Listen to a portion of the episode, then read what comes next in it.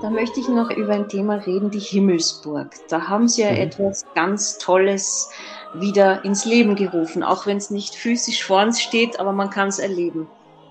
Ja, die Himmelsburg ist tatsächlich ja, für mich ein Herzensprojekt gewesen, muss ich sagen. Und ein wenig daraus entstanden, dass Weimar als für uns ganz wichtiger Bachort im Festival zwar eine ganz gro einen großen Namen hat und eine wirklich große Kulturstadt ist, aber eine, bei der es leider den einen historischen Aufführungsort für Bach ja nicht mehr gibt, nämlich die Kirche, für die Bach seine Kantaten und seine Werke und auch seine Solowerke geschrieben hat, nämlich die alte Weimarer Schlosskirche. Die ist Ende des 18. Jahrhunderts abgebrannt mit dem ganzen Schloss und diese Himmelsburg hat trotzdem, obwohl sie uns eigentlich seit 200 Jahren nicht mehr zur Verfügung steht, ähm, eine unglaubliche Geschichte und eine ja, gewisse Magie ist. Denn der Ort war, es ist ein relativ ein kleiner Raum, der aber sehr hoch war, 20 Meter hoch tatsächlich.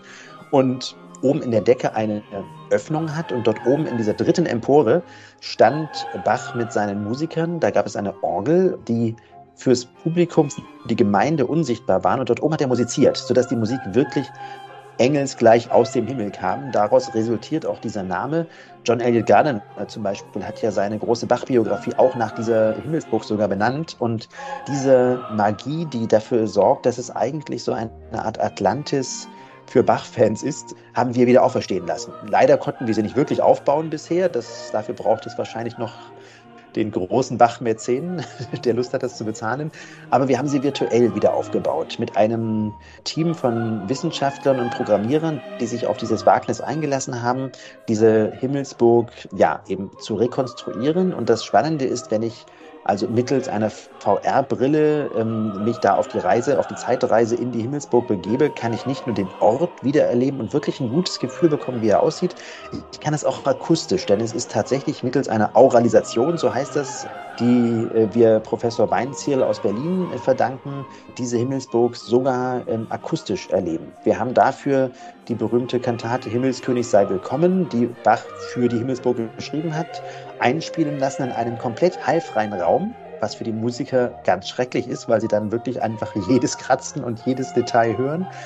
Und darauf hat dann der Stefan Weinziel den historischen Raum sozusagen draufgelegt akustisch. Was man kann mit Bauplänen, mit Wissen über die Baumaterialien, die verwendet wurden und über die Kubatur. Und so ist es also jetzt erfreulicherweise möglich, die Himmelsburg zumindest virtuell wieder zu erleben. Und dass wir damit auch nach Wien kommen dürfen, ist natürlich besonders spannend. Wir sind damit jetzt seit zwei Jahren auf Reisen, standen schon in Leipzig, in der Schweiz, also bei verschiedenen Bach-Festivals auch und die Menschen sind einfach wirklich sehr bewegt. Und wenn wir zu Besuch sind bei Ihnen im Rahmen des Festivals, gibt es da auch dann die Möglichkeit, mit diesen VR-Brillen zu arbeiten?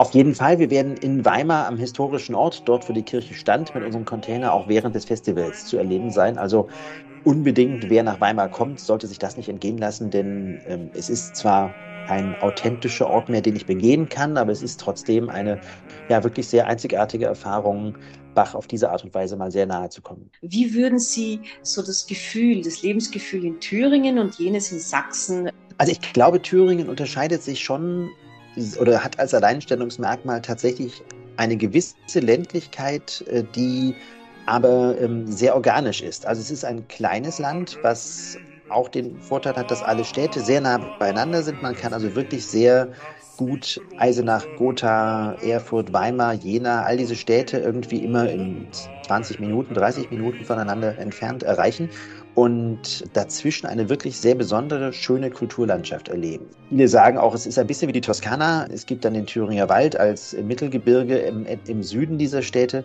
Das ist schon sehr besonders. Es ist zuweilen klein, um nicht zu sagen provinziell, aber es ist sehr charmant und unterscheidet sich insofern sehr von Sachsen, weil natürlich Sachsen doch geprägt ist durch die beiden großen Städte Leipzig und Dresden, die natürlich zu Recht äh, dem Freistaat Sachsen auch einen großen Stolz verleihen. Das ist, da würde ich neidlos sagen, da haben sie was zu bieten. Aber äh, Thüringen ist in der Hinsicht wirklich sehr anders und ist auch mit Weinbau übrigens, wenn wir über die Parallelen zu den österreichischen Regionen reden, durchaus wirklich spektakulär und so ein wenig vielleicht der Geheimtipp, den es zu entdecken lohnt. Auf diesen Geheimtipp hätte ich Sie jetzt zum Schluss noch angesprochen. Haben Sie etwas, was Sie besonders lieben? Einen Ort, eine, wo Sie sagen, das dürfen Sie nicht versäumen? Also tatsächlich, wenn man über die Bachorte redet, würde ich immer empfehlen, sich auf die Reise in das kleine Örtchen Dornheim zu begeben. Das finde ich schon besonders charmant, diese Kirche dort zu sehen.